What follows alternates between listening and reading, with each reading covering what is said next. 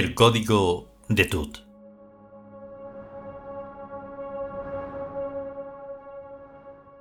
Capítulo duodécimo. Lunes.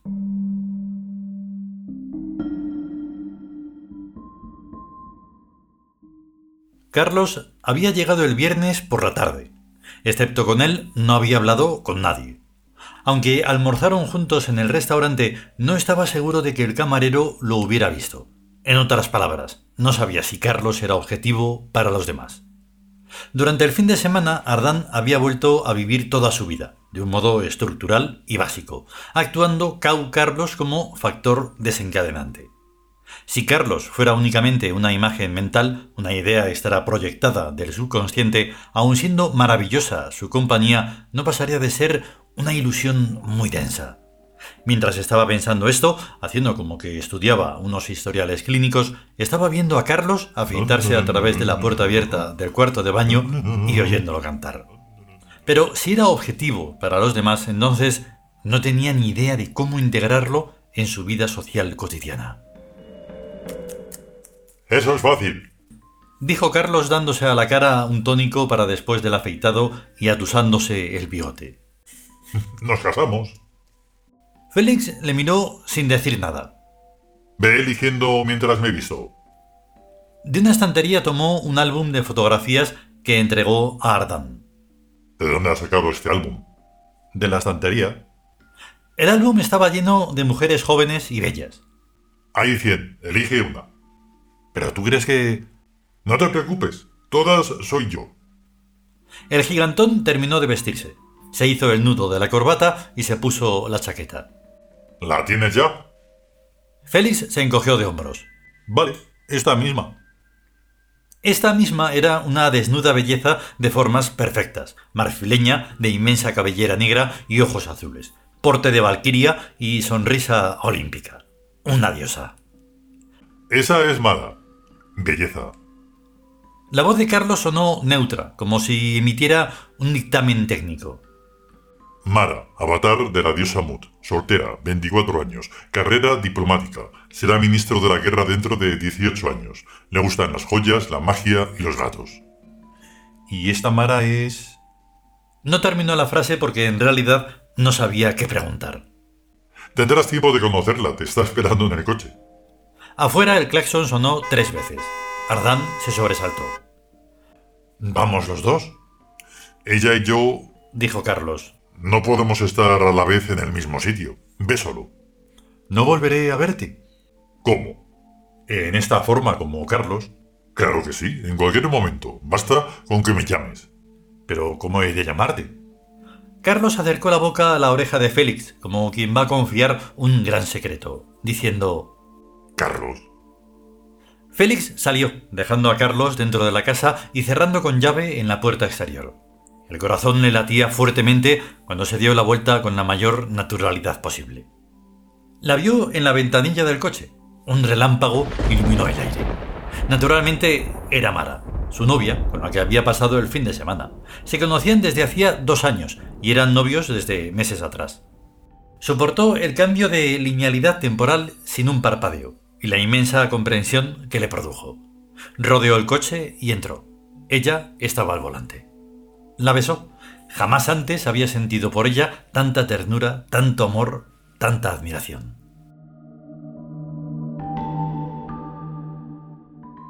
Después de todo, me va a convenir pasar aquí contigo los fines de semana.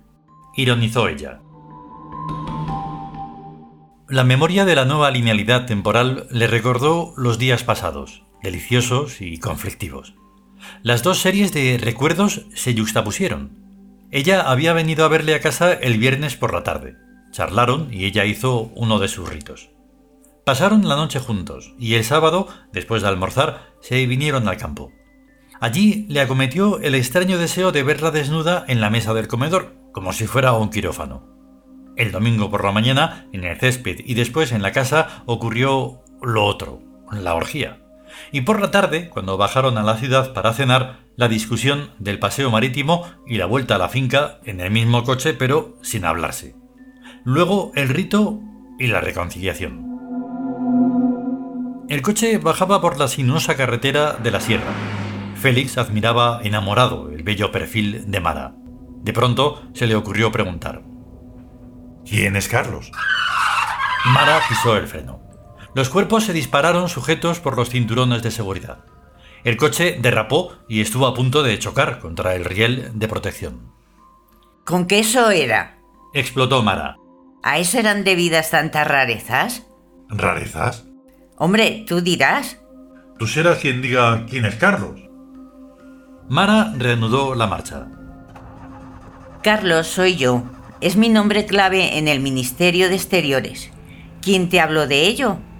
El Carlos a que yo me refiero es de carne y hueso. Yo soy de carne y hueso. Pero varón, alto, rubio oscuro, con bigote.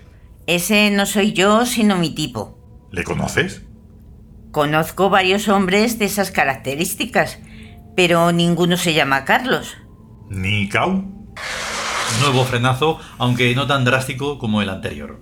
Has debido oírmelo pronunciar en el rito. Posiblemente. ¿Quién es Cau? Es el dios de la poesía. De la poesía. Poesía, claro, por eso lo transforma todo. Carlos. Por lo menos cierra los ojos. La voz la oyó en el cerebro. Cumplió la orden. Al abrirlos, Carlos estaba al volante. Hizo el stop de la carretera de la costa. No pongas a Mara en muchos aprietos. La pobre está empezando. Parecéis dos personas completamente distintas, dijo Félix como un ingenuo. Y lo somos, Félix. Somos dos personas distintas. Y tres contigo. Y un solo Dios verdadero. Naturalmente la explicación le sonó a catecismo. La teoría me la explicas otro día. Lo que yo quiero saber es si Mara y tú sois la misma cosa. En dos linealidades temporales, en dos tiempos lineales, en dos universos paralelos. Elige el nombre que más te guste. Cada vez lo entiendo menos.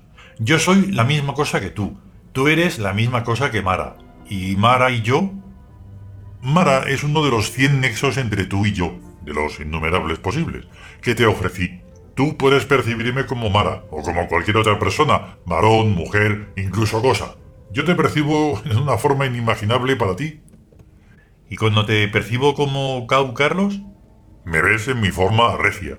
¿Regia? Bueno, en tu forma regia. Vaya, ahora soy yo. Estaban entrando en la ciudad. ¿A dónde te llevo? Ardán se encogió de hombros con resignación. Al Policlínico, Avenida de América.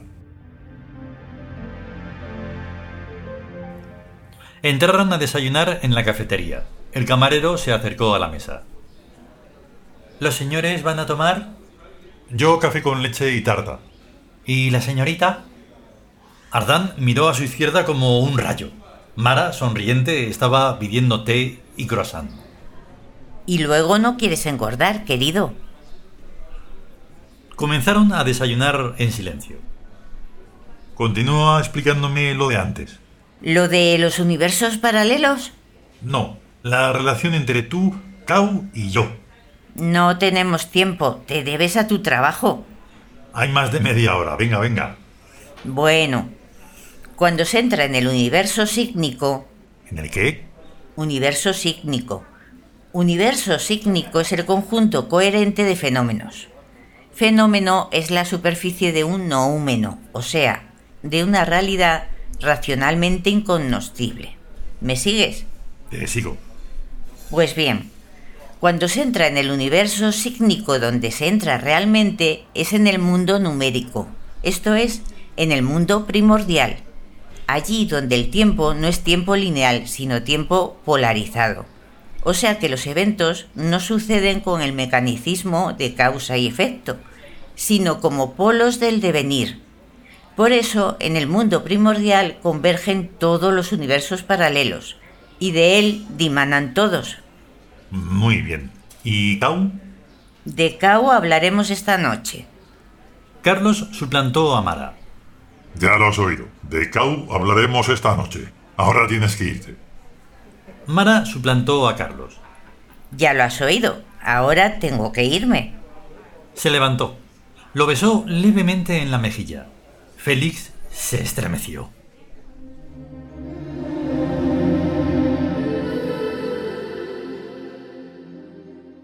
continuará.